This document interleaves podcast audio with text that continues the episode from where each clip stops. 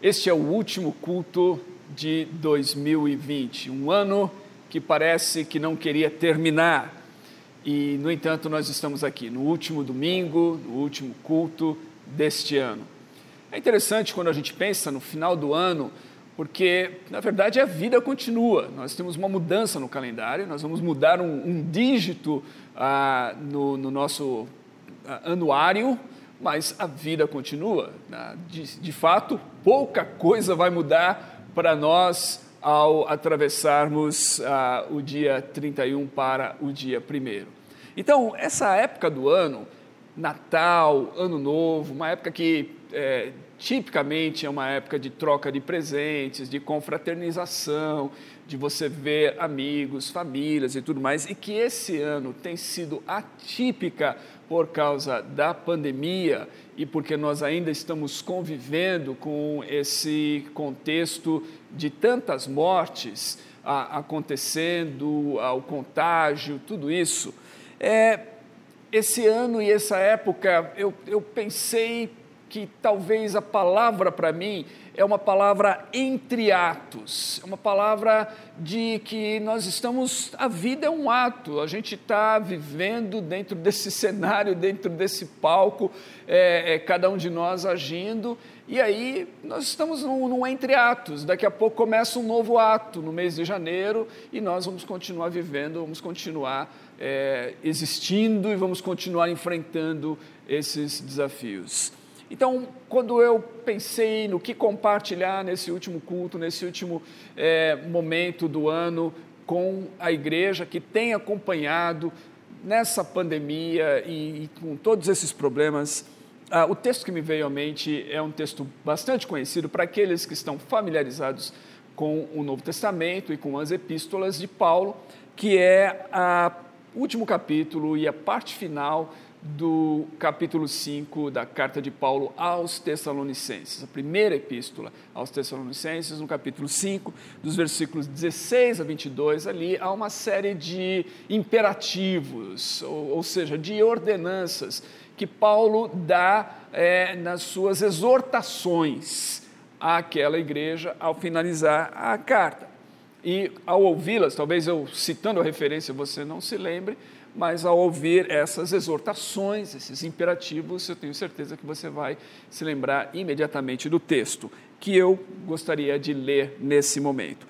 Ah, diz assim, a partir do versículo 16: Alegrem-se sempre, orem continuamente, deem graças em todas as circunstâncias, pois esta é a vontade de Deus para com vocês em Cristo Jesus não apaguem o espírito.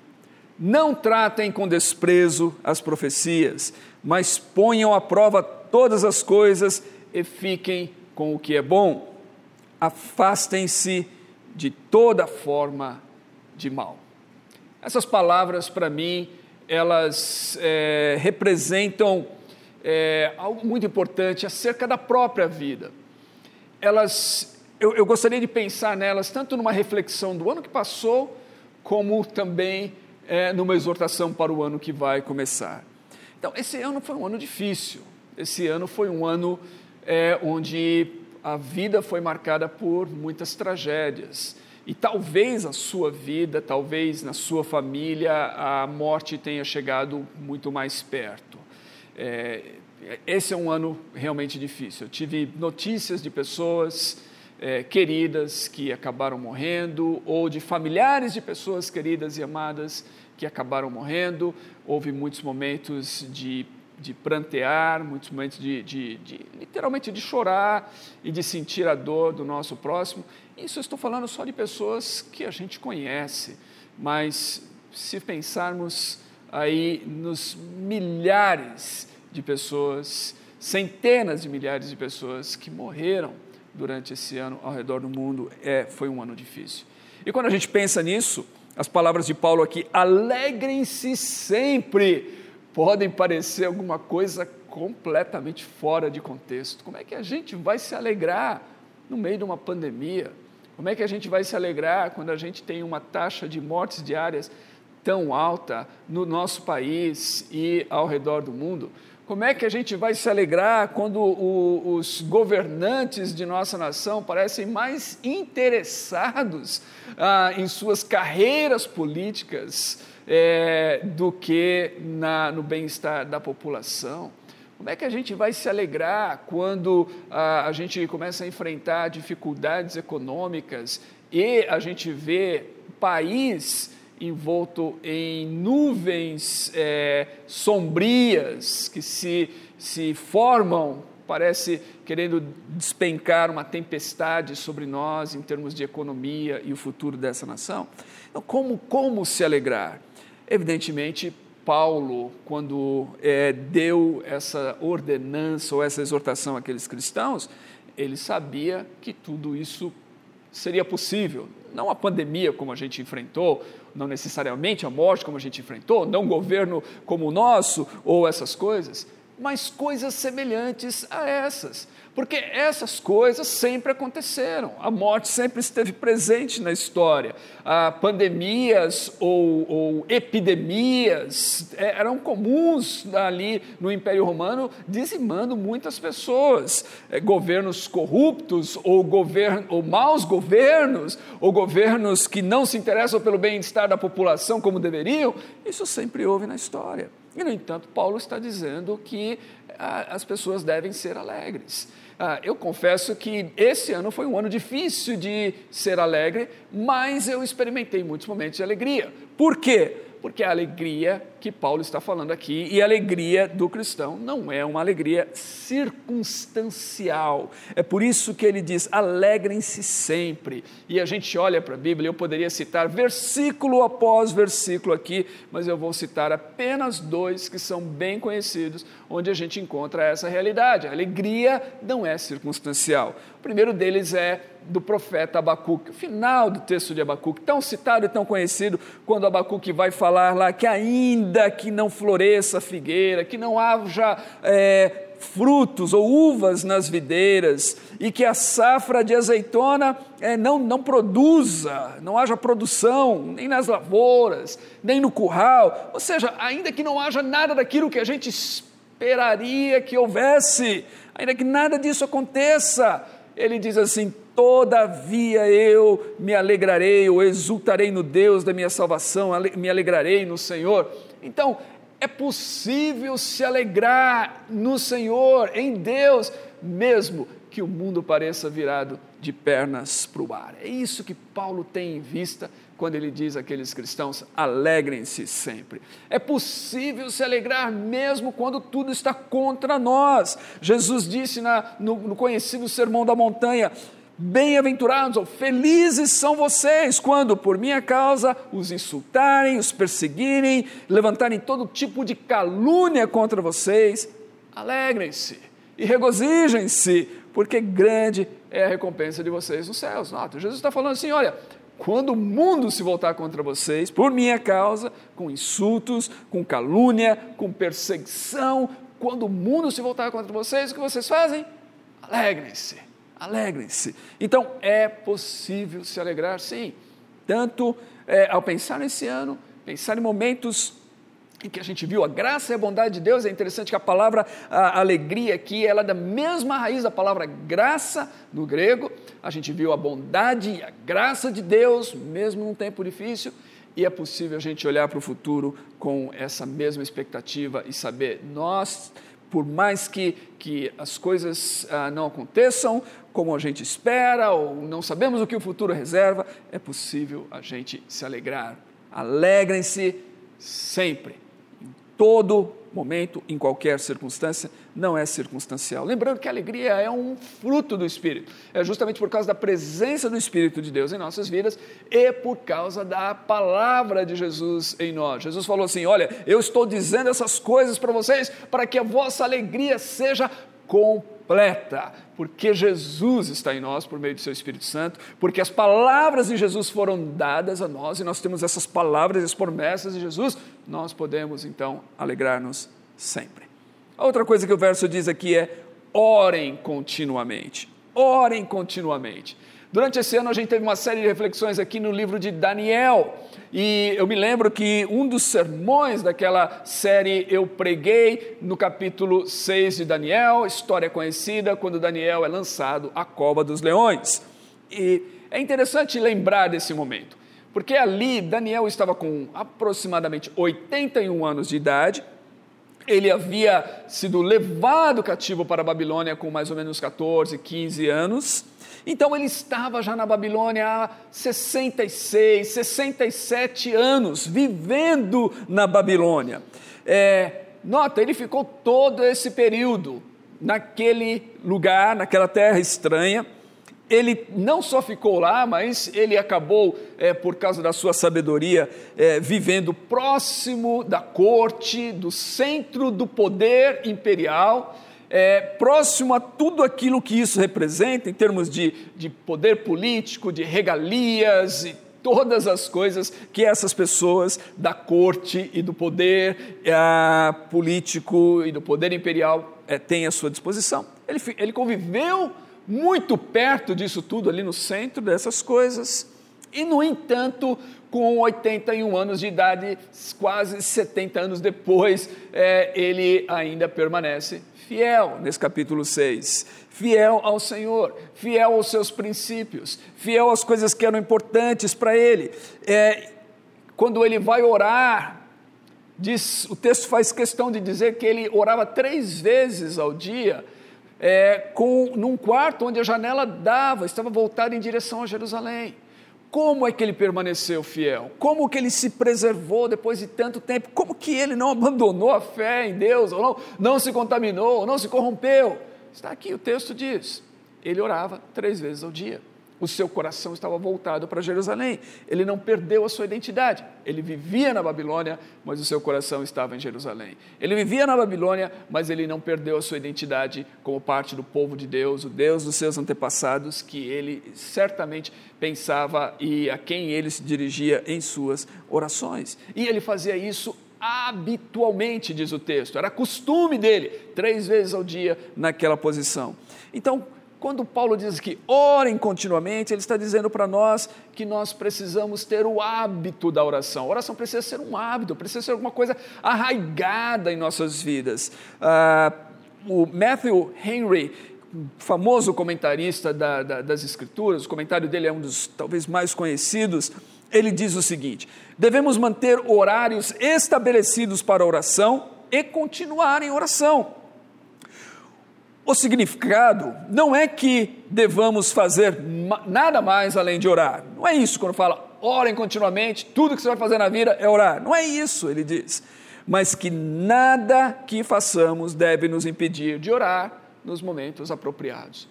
Ou seja, não é ficar uma reunião de oração ininterrupta mas é viver uma vida em que você tenha momentos separados para oração, como Daniel tinha aqui. Olha, Daniel era um homem é, é, com tantas responsabilidades ali, mas ele tinha os momentos separados para oração. Então, é ter momentos separados para oração e não permitir que nada na sua vida roube você desses momentos. Isso é que é importante. Se a gente vai sobreviver aos desafios dessa vida, se a gente vai sobreviver a essa cultura hostil ao nosso redor, a esse mundo hostil ao nosso redor, a esse mundo cada, cada vez mais paganizado ao nosso redor, secularizado, se a gente vai resistir a isso, nós vamos precisar desse hábito da oração, dessas pausas, desse selar, desses momentos pré-estabelecidos em nosso calendário, em nossa rotina, onde a gente para para respirar, onde a gente para para voltar os nossos olhos para Jerusalém celestial, para Deus, para, para onde está a nossa esperança, para onde está a, a nossa fonte de salvação e de alegria e de vida e falarmos com Deus. A Corey Boom, que foi uma mulher famosa na história por causa da sua vida ali durante aquele período difícil ah, na Segunda Guerra Mundial com os nazistas e a família dela então abrigou pessoas e depois eles acabaram sendo levados todos para campos de concentração, onde toda a sua família pereceu, somente ela acabou sobrevivendo e aí ela se tornou muito conhecida por causa de um livro chamado O Refúgio Secreto. Se você não leu, está aí uma dica de leitura para 2021. Ela diz o seguinte, ou ela dizia o seguinte: quando um cristão abandona a comunhão com outros cristãos, o diabo sorri. Quando ele para de estudar a Bíblia, o diabo dá gargalhadas. Quando ele deixa de orar, o diabo dança e salta e grita de alegria. Essa é a situação.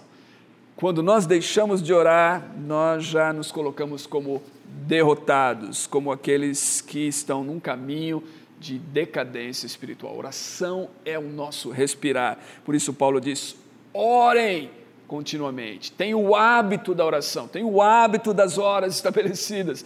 Estabeleça e honre. Isso exige é, entrega e disciplina da sua vida, mas faça isso. Mantenha uma atitude de dependência de Deus, um coração voltado para buscar a, a, face de Deus. É, tenha uma rotina, estabeleça isso como Daniel fez.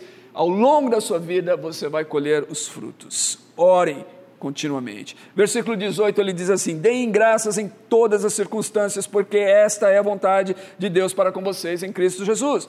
Então ele fala assim: que nós devemos nos alegrar sempre que devemos orar continuamente, que devemos dar graças em todas as circunstâncias. Nota, a alegria não é circunstancial. A oração é alguma coisa que deve fazer parte da nossa rotina. A gratidão deve ser algo da nossa vida em todas as circunstâncias. É bem interessante porque eu estive é, acompanhando vários momentos de entregas de cestas básicas no projeto 242 aqui com através da Compassiva durante esse ano de 2020. Então, passaram literalmente aqui alguns milhares de pessoas que vieram receber cestas básicas. É, pessoas de diferentes nacionalidades, mais de 40 nacionalidades vieram receber cestas básicas durante o ano e na, nas entregas mensais. E em alguns desses momentos eu estava aqui e eu pude observar várias pessoas e as suas atitudes. Muitas pessoas, muitas pessoas tinha uma atitude ah, estampada no seu olhar, por causa das máscaras não dava para ver o seu sorriso, mas elas sorriam com os olhos e estava estampado no, so, no seu, seu olhar. Então, uma alegria transbordante, um senso de gratidão. Quantas vezes eu ouvi aqui, principalmente de mulheres, a maioria eram mulheres, mas também de homens, as palavras muito obrigado, muito obrigado, Deus abençoe, muito obrigado. E esse senso de gratidão, isso era muito bonito de ver, isso era tocante de ver nessas entregas de cestas básicas. Mas infelizmente eu tive a oportunidade de ver também algumas pessoas ingratas. Eu tive a oportunidade de ver algumas pessoas que estavam recebendo cestas básicas, mas era como se é, era um favor que estava sendo feito ah, não era um favor, na verdade, não era uma, uma, doação, era como se elas tivessem, elas merecessem aquilo, era um direito delas, é, era, era um, um, um, pagamento que elas estavam recebendo e a gente tivesse a obrigação de estar fazendo aquilo. É, a atitude é de arrogância, de ingratidão. Infelizmente, eu consegui ver isso e o pessoal da equipe é, também viu várias vezes pessoas assim, pessoas que, que recebiam uma doação, ah, mas com o coração fechado, com, com a cara, com a face carrancuda, ah, sisuda, é, sem nenhuma expressão de gratidão, como se tudo isso fosse uma coisa, né, e como se estivéssemos fazendo pouco por elas. Então, a ingratidão é uma coisa terrível, gente a incapacidade de agradecermos pela vida e por aquilo que, que nós recebemos é uma coisa terrível. Eu ouso dizer que as pessoas que não são capazes de agradecer são aquelas pessoas que têm muita dificuldade de avançar e de prosperar. Mas aquele que, que olha para a vida e que enfrenta a vida com um coração grato, que encara a vida e mesmo as dificuldades, né, em todas as circunstâncias, mesmo no meio de dificuldades, mas que encara a vida com um coração grato, é grato por estar vivo, é grato por, por poder se locomover, é grato. Pode, pode estar faltando alguma coisa, mas tem outras. Encontra motivos para agradecer. Essa pessoa é a pessoa bem-aventurada, é a pessoa que, essa é a pessoa que consegue realmente viver e, e, e superar e até mesmo a crescer na sua vida. Então é isso que Paulo está recomendando a nós. Ele está dizendo que nós devemos ser pessoas de gratidão. Esta é a vontade de Deus para nós. Ah, tem muitas coisas que as pessoas perguntam: será que isso é vontade de Deus? Será que aquilo é vontade de Deus? Bom, você quer saber uma das coisas que é vontade de Deus? Seja grato em todas as circunstâncias. Versículos 19 e 20, 19 a 21 diz assim: é um, é um bloco aqui é, que diz. É, não apaguem o espírito, não tratem com desprezo as profecias, mas ponham à prova todas as coisas e fiquem com o que é bom. Não apaguem o espírito. Eu quero, eu quero focar nessa primeira parte aqui. Não apaguem o espírito. É interessante que a gente vai encontrar no Novo Testamento referências ao espírito como fogo. Ah, João Batista falou que ele batizava com água, viria alguém após ele que iria batizá-los com o Espírito Santo e com fogo lá em Atos 2, quando o Espírito desce sobre aqueles que estão reunidos, aguardando lá no dia de Pentecostes, a vinda do Espírito diz que o Espírito desce sobre eles e a visão que eles têm ali é de línguas repartidas como de fogo pousando sobre cada um deles. Ou seja, o Espírito se revela uma das imagens um dos sinais pelos quais o Espírito se revelou nas Escrituras, no Novo Testamento, é fogo, fogo, calor, fogo que queima. Ah, então o Espírito é como um fogo em nossas vidas, ele aquece, ele queima as nossas vidas. E aí o Paulo está usando aqui uma expressão bem interessante, ele está dizendo assim: não usem um extintor do Espírito Santo, não extinguam o Espírito Santo, não apaguem o Espírito Santo. É exatamente isso que ele está dizendo, olha, não apaguem o Espírito, não coloquem é, é, é, alguma coisa para extinguir esse fogo do Espírito. É possível apagar o fogo do Espírito? É possível apagar o fogo do Espírito em nossas vidas, em nossos corações.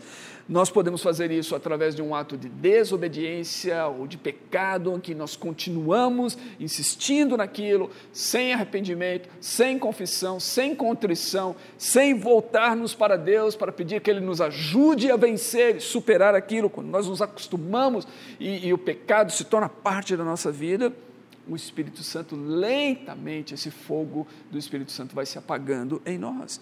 Nós podemos fazer isso através também ah, de, da rejeição do Espírito quando ele fala conosco. É por isso que está ligado aqui a, a questão das profecias. Não tratem com desprezo as profecias. E ah, profecias aqui, na verdade, nós podemos pensar que Paulo está falando sobre a palavra de Deus sendo comunicada a nós. Aqui não está falando de oráculos ou de, de prever alguma coisa do futuro ou coisa assim, mas da comunicação da palavra de Deus a palavra de Deus, tanto revelada, como alguém trazer de fato a palavra de Deus a nós. Eu acredito que pessoas podem falar, inspiradas pela palavra de Deus, e para nos encorajar, para nos advertir, para nos orientar acerca de alguma coisa em nossas vidas. E essas coisas então são tidas no Novo Testamento como profecias, muito embora a gente vá encontrar alguns casos em que há uma, uma profecia nesse sentido de um oráculo futuro, mas essas expressões não são comuns no Novo Testamento. Então, quando, quando Deus está tentando nos dar uma orientação, através da sua palavra, através de um pregador, através de uma pessoa que, inspirado e que orientado pela palavra de Deus, vem nos exortar, vem nos trazer uh, um, uma, um consolo, vem falar conosco. Quando Deus está falando conosco e nós desprezamos, nós rejeitamos, nós fechamos os nossos ouvidos, nós não queremos ouvir, nós estamos extinguindo o Espírito Santo se nós continuarmos fazendo isso, nós persistirmos nessa atitude, o que é que vai acontecer? Nós vamos colocar então esse fogo do Espírito, nós vamos apagar em nossos corações e em nossas vidas. É interessante que isso pode acontecer com qualquer pessoa. Uh, pode acontecer até com um pastor, o pregador, qualquer pessoa pode, pode de alguma maneira é, é, deixar o fogo se apagar. Paulo fala a Timóteo, na segunda carta a, a Timóteo, no capítulo é, 1, versículo 6, ele diz assim: Por essa razão, torno a lembrá-lo que mantenha viva a chama do dom de Deus que está em você mediante a imposição das minhas mãos. O que Paulo está dizendo? Timóteo, não permita com que o Espírito se apague em sua vida, com que o Espírito que deu esse dom, esse, os dons são recebidos por meio do Espírito Santo. É, e, e, Timóteo tinha recebido esse dom de Deus naquele momento, um dom específico é, que Paulo está falando aqui, nós não sabemos, mas é, um dom para o ministério, para exercer o seu ministério pastoral, possivelmente. E, e Paulo diz assim: olha, mantenha essa chama acesa. Né? É, é, a expressão grega aqui é a ideia de você abanar o fogo, não deixe ele apagar, não, abane o fogo aí, para que a chama fique acesa. Então, não apaguem o espírito. É tão importante isso para as nossas vidas. Ah, versículo 22 diz assim: Afastem-se de toda forma de mal. Afastem-se de toda forma de mal. Ah, geralmente o mal aparece não como ah, o Conde Drácula, ou o lobisomem, ou sei lá eu, alguma outra, algum outro monstro aí é, que, que a gente possa estar é, pensando, né? talvez um dos monstros é, mais feios para mim da história do cinema é o Predador. O Predador é feio. Se você já viu algum filme do Predador, o Predador é feio. Quando ele, quando ele tira aquela carcaça assim, ele mostra a sua cara, é um monstro horroroso. Não sei como que alguém possa pode imaginar uma coisa tão, tão macabra e tão feia como, como assim. Acontece que o mal nem sempre aparece nessa forma. Na verdade, muitas vezes o mal aparece em belas faces, o mal aparece de maneiras sedutoras, o mal se disfarça muitas vezes como um anjo de luz para nós, ele se apresenta de maneira disfarçada. E aí por isso que nós precisamos então estarmos atentos a essas coisas. Ah, e tem pessoas, no entanto, que parece que gostam de viver próximo da tentação, gostam de viver ali na margem, gostam de flertar com o mal, com essa, com essa face sedutora, com essa face bela, com, essa, com esse disfarce de luz, elas gostam de viver ali. E aí é um risco tremendo, porque o mal não poupa ninguém. Tiago 5, versículos 8 a 9, nós somos lembrados de como que esse mal se manifesta. Diz assim: estejam alertas e vigiem. O diabo, o inimigo de vocês, anda ao redor como um leão, rugindo, procurando a quem possa devorar. Meus irmãos e irmãs, o mal quer nos devorar, o mal em suas diversas formas quer nos devorar, quer nos destruir. O mal é justamente o inimigo de Deus. E aqui a gente pode pensar novamente o mal em diferentes manifestações ou no mal na sua personificação, como Tiago faz aqui nesse texto ao chamá-lo de diabo, o nosso inimigo. Então, nós devemos nos afastar de toda forma do mal, nós devemos nos afastar de tudo aquilo que representa o mal, nós devemos nos afastar de tudo aquilo que é contrário ao bem que é contrário a Deus, que é contrário à luz verdadeira de Deus. Nós devemos nos afastar das trevas, nós devemos nos afastar do pecado, nós devemos nos afastar até mesmo daquelas situações, circunstâncias, locais, ah, ou possibilidades de sermos tentados. Ou seja, nós não precisamos nos entregar à tentação e nem provocá-la, mas podemos fugir dela como fez José lá no Egito. Então, afastem-se de toda a forma do mal ou de mal. Essas são as exortações de Paulo. Falam sobre alegria, falam sobre oração, falam sobre gratidão, falam sobre o Espírito Santo em nossas vidas, falam sobre uma vida afastada, uma vida distanciada, uma vida que se mantém longe fisicamente e emocionalmente do mal. Se nós ouvirmos e vivermos dessa maneira, e como eu disse, mesmo na pandemia, muitas dessas coisas foram possíveis e fomos tentados e fomos provados e espero aprovados em muitas dessas coisas, mas estamos entre atos, a vida continua, o novo ano está começando, temos novos desafios e novas oportunidades para viver e para viver essas realidades. Se nós colocarmos isso em prática, nós vamos estar seguindo num bom caminho um caminho que produz frutos. Portanto, minha exortação, usando as palavras de Paulo, para você é essa: alegre-se mais, ore mais, seja mais grato, seja mais sensível ao Espírito Santo, afaste-se de toda forma do mal. E aí você vai experimentar, tenho certeza, um ano de 2021 ah, muito mais frutífero, muito mais pleno da vida de Deus, da alegria do Espírito Santo, da força de Deus em seu coração, muito mais em sintonia com Deus e com aquilo que Deus quer fazer e ser muito mais instrumental nas mãos de Deus para abençoar outras pessoas. Que Deus te abençoe. Eu gostaria de orar por você então nesse momento. Senhor, em nome de Jesus, eu oro por meus irmãos e irmãs, eu peço que o Senhor abençoe cada um daqueles que estiveram me ouvindo nesse momento ou que ouvirão ainda este sermão e este culto.